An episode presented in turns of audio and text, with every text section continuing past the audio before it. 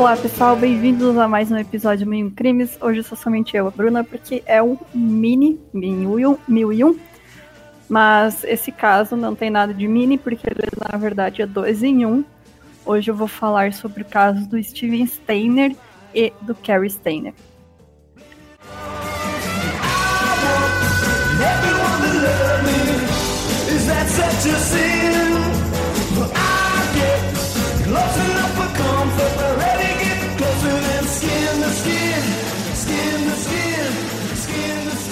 Steven Gregory Steiner nasceu no dia 18 de abril de 65, na cidade de Merced, na Califórnia, que era uma cidadezinha rural próxima ao Parque Nacional de Yosemite. É, seus pais eram o Delbert e a Kay Steiner, que eles tinham mais três filhos e um filho mais velho que Steven, que era o Carrie.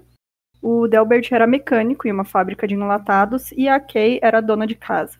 No dia 4 de dezembro de 72, o Steven, então com 7 anos, ele voltava da escola para casa e era apenas mais um dia normal, porque ele precisava andar apenas alguns quarteirões para chegar em casa, como ele, ele fazia todos os dias, né, que voltava da escola, mas em seu caminho ele foi parado por dois homens, o Edward Irving Murphy e seu colega de trabalho que dirigia o carro, chamado Kenneth Parnell. Então é importante conhecer quem que era o Kenneth. O Kenneth Eugene Parnell, ele nasceu em Amarillo, no Texas, em 26 de setembro de 31. Seus pais eram o Cecil Frederick e a Mary Olive Parnell. O pai dele abandonou a família quando ele tinha apenas seis anos, e aí a mãe dele logo casou novamente, se mudou para Bakersfield, na Califórnia, com o Kenneth e mais duas meio-irmãs, né, que eram filhas desse outro casamento. Ele passou a maior parte da sua adolescência cometendo pequenos crimes. Ele frequentava então instituições juvenis e hospitais psiquiátricos. Em março de 51, quando ele tinha 20 anos, ele foi preso por abusar de um menino e usar um distintivo de polícia falso, ele foi condenado a quatro anos de prisão por sodomia, que naquela época era um crime, né, que eles usavam tanto para prender homossexuais quanto para prender homens que abusavam de, de meninos, né. É, dez anos depois, ele foi preso de novo por assalto à mão armada, e aí, quando, enquanto ele estava preso por esse crime, sua então segunda esposa pediu divórcio. Ele tinha duas filhas, uma de cada casamento, e em 72 ele trabalhava em um hotel no Parque Nacional de Yosemite, seu colega Edward era descrito por todos como uma pessoa muito ingênua, que acreditava em qualquer coisa que falasse para ele. Ele acreditou quando Kenneth disse que era um aspirante a pastor e que gostaria de sequestrar o menino para criá-lo em um ambiente religioso. E foi assim que os dois cruzaram o caminho do Steven Steiner. É, o Steven voltava da escola para casa. O Edward abordou Steven dizendo que trabalhava para uma igreja, e aí ele perguntou se a mãe de Steven não estaria interessada em fazer uma doação não precisava ser de dinheiro, podia ser de qualquer coisa que fosse. Eles então ofereceram uma carona para o Steven, dizendo que eles levariam ele para casa para conversar pessoalmente com a mãe dele e pegar as doações. O Steve acabou aceitando a oferta, pensou que a mãe dele ia querer sim doar alguma coisa para a igreja e entrou no carro. Mas eles não tomaram o caminho que o Steve apontava. Eles estavam indo até a cabana do Kenneth, que ficava a 35 quilômetros da cidade de Merced. E aí, depois que o Edward foi embora, deixou o Kenneth com o menino, o Kenneth abusou sexualmente do Steven naquela mesma noite. Durante a primeira semana, o Steven chorava bastante e dizia constantemente que ele queria voltar para a família dele. E aí o Kenneth disse que tinha conseguido a custódia dele legalmente porque os seus pais não tinham condições de criar cinco filhos. É, os estupros começaram 13 dias depois e eles iriam acontecer por pelo menos mais oito anos o Steven acreditou que ele não podia voltar para casa. Ele não sabia que estava mais próximo da família dele do que ele poderia imaginar.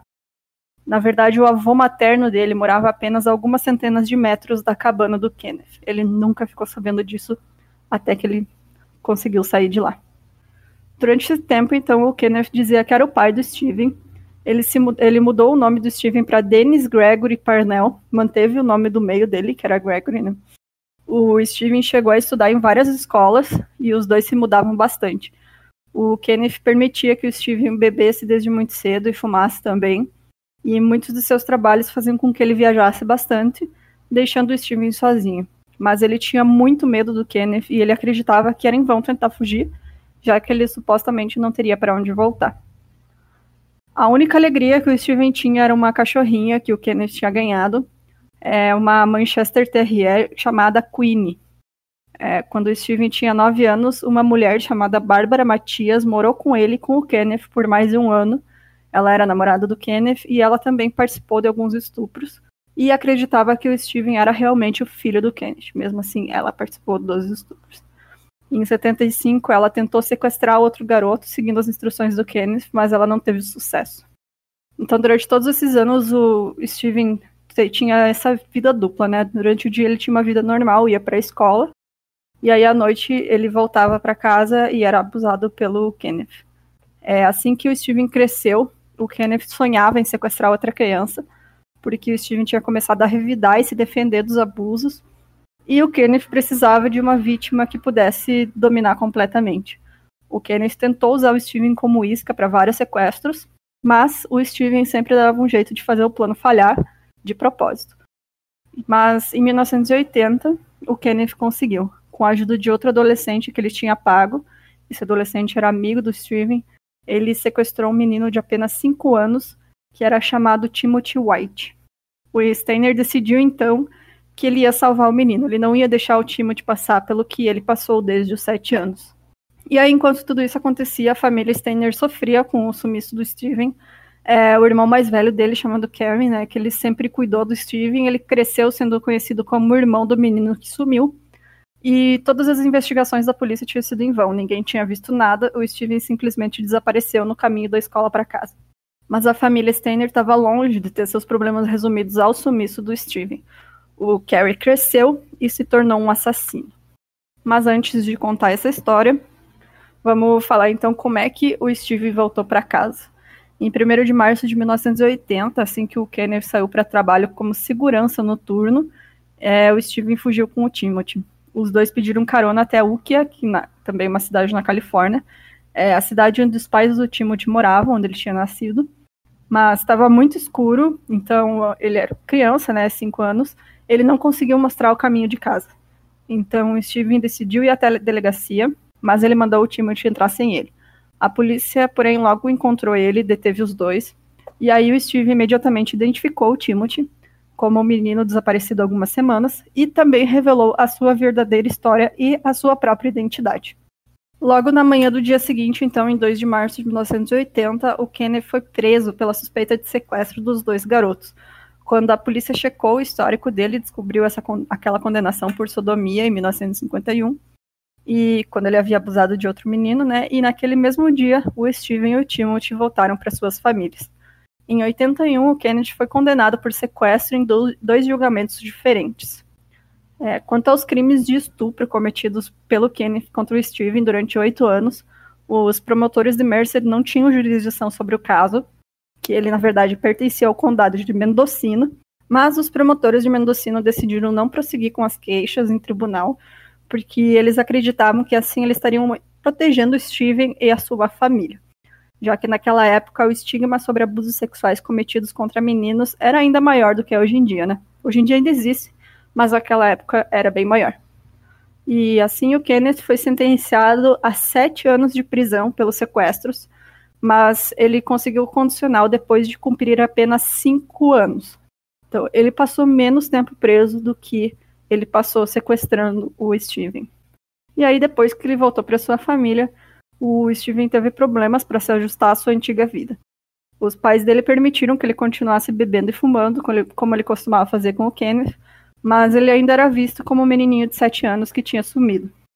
Seu irmão mais velho, Carrie, era proibido de fazer todas as coisas que o Steven podia fazer, e aí ele ficava revoltado. Ele, o Steven tinha voltado muito diferente do que o Carrie estava acostumado, e o Carrie também não gostava da atenção que o irmão recebia. O Steven sofria bullying na escola e ele se questionava se teria sido melhor nunca ter voltado para casa. Ele chegou a se culpar por tudo, por tudo que havia sofrido. Seu pai dizia que Steven não precisava de terapia e assim ele seguiu sua vida sem se tratar de seus traumas. É, para superar isso, ele começou a beber frequentemente e foi expulso de casa. Pouco tempo depois, né? E aí, em 85, ele se casou com a Jodie, Ed, Edmondson, que na época tinha 17 anos, o Steven tinha 20. E os dois tiveram dois filhos juntos, e o Steven participava de grupos de apoio para crianças sequestradas. Ele falava com as crianças sobre segurança pessoal, não conversar com estranhos, não entrar no carro de gente que você não conhece, aquela coisa toda, né? E ele também dava entrevistas contando sobre a história dele. Ele trabalhava em uma pizzaria quando, em 16 de setembro de 89, ele sofreu um acidente fatal de moto enquanto voltava do trabalho para casa. 5 mil pessoas participaram do funeral dele, e o Timothy White, então com 14 anos, o menininho que ele salvou, é, ele ajudou a carregar o caixão do Steven. Então, pouco após a morte do Steven, um tio que o Carrie era muito próximo e dividia a casa com ele, levou um tiro e morreu também. O Carrie, então, estava sofrendo muito nessa época, ele tinha acessos de raiva de violência, ele contava para os amigos que tinha vontade de ir no escritório que ele trabalhava e matar todo mundo e se jogar na frente de, de um trem, mas ele se recusava a procurar ajuda médica para seus pensamentos homicidas e suicidas. O que, que ele fez então? Ele buscou refúgio em Yosemite e que ele imaginava que ele ia ficar lá mais isolado, ia ficar bem. E aí, em 97, ele conseguiu um emprego de faz tudo em uma hospedagem no parque. Ele fazia manutenção, e, enfim, faz tudo, né? Ele fazia o que precisava. Ele trabalhava lá fazia dois anos já, quando em fevereiro de 99, uma mulher chamada Carol Sund, sua filha adolescente Julie Sund e amiga dela, Silvina Pelosso, que era uma estudante é, de intercâmbio da Argentina, as três se hospedaram no alojamento. É, na mesma noite em que elas chegaram, o Carrie foi até o quarto para arrumar um suposto vazamento. E aí ele atacou as três, estuprou elas e as matou. É, o Carrie escondeu os corpos, e aí buscas foram feitas sem sucesso, tentando encontrar as três mulheres desaparecidas. Um mês depois dos assassinatos, os corpos da Carole e da Silvina foram encontrados no porta-malas do carro da Carole. Os corpos estavam queimados, só foram reconhecidos por registros dentários. Então a polícia recebeu um bilhete que tinha desenhado nele um mapa indicando a localização do corpo da Julie. Ela foi encontrada exatamente onde o mapa indicava. O Carrie chegou a ser entrevistado pela polícia nessas investigações sobre esses assassinatos, mas ele não tinha nenhum histórico de crimes, então ele não era um suspeito principal. E aí se passaram cinco meses sem que nada acontecesse e o FBI, FBI anunciou que tinha suspeitos em custódia. As pessoas se sentiram mais seguras com isso, mas eles tinham as pessoas erradas. Em 21 de julho de 99, então, a Carrie avistou sua próxima vítima. O nome dela era Joy Armstrong, que ela era uma naturalista de 26 anos ela ensinava sobre a natureza para as crianças que passeavam no parque. Ela morava em uma cabana ali perto do, de onde ele trabalhava. E aí os amigos reportaram que a Joey estava desaparecida, né, um dia depois, que ela não foi para o trabalho. E aí quando a polícia chegou até a cabana dela, eles encontraram sinais de luta.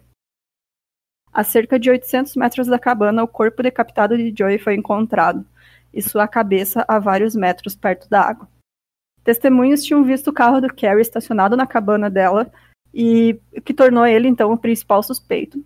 E aí ele tinha fugido para uma colônia nudista, onde ele foi levado pra, pelo FBI para ser interrogado. Não demorou muito para que o Carrie confessasse os quatro assassinatos. O Carrie Steiner então foi sentenciado à pena de morte em 2002. Atualmente ele continua preso ele está esperando a execução dele e ele então tem 58 anos. Quanto ao Kenneth, ele foi preso novamente em 2003 ao tentar fazer com que sua cuidadora comprasse para ele uma criança de 5 anos. Ele tinha 71 anos e ele precisava de cuidados 24 horas por dia em decorrência de um derrame que ele tinha sofrido. E a Diane Stevens, que essa era essa cuidadora enfermeira dele, ela sabia do passado do Kenneth e assim que ele pediu para ela comprar uma criança, ele estava juntando dinheiro, tinha até certidão de nascimento falsa para receber essa criança. Ela alertou a polícia desse plano e aí ele também disse que queria uma criança que tivesse o ânus limpo. Então ela percebeu que ele planejava abusar de mais uma criança. E aí ela contou para a polícia e ele foi condenado, então, em 9 de fevereiro de 2004, sobre as acusações de tentativa de compra de uma criança e tentativa de abuso sexual infantil, mesmo que nenhuma criança em específico fosse o alvo. Os promotores conseguiram provar que, com as fotografias pornográficas encontradas no apartamento dele, mais o testemunho da Diane, as intenções do Kenneth eram criminosas em sua natureza. Então, ele foi sentenciado a 25 anos de 25 anos à prisão perpétua, e tudo isso graças à lei de três strikes que tem na Califórnia, que diz que após três condenações por crimes violentos, a sentença é, a sentença é mandatória para a prisão perpétua. O Kenneth morreu na prisão aos 76 anos, em 21 de janeiro de 2008. É, bom, gente, esse foi o caso de hoje. Eu espero que vocês tenham gostado. E desculpa qualquer coisa, eu falo muito rápido quando eu tô sozinha, vocês já sabem disso. Mas é, a gente já está produzindo os próximos episódios. Se você tem alguma ideia para a gente botar na nossa lista, é só mandar. Pode ser para o nosso e-mail, milcrimes.gmail.com, no nosso Instagram, arroba milcrimes, ou na nossa página no Facebook, e entra também lá no nosso grupo, participar de discussões, postar casos e etc. E se você quiser dar uma ajudinha, entra lá no nosso site, milcrimes.com.br, vai ter o botãozinho de apoio para você nos ajudar a comprar novos equipamentos e melhorar a produção do programa. Então, até a próxima!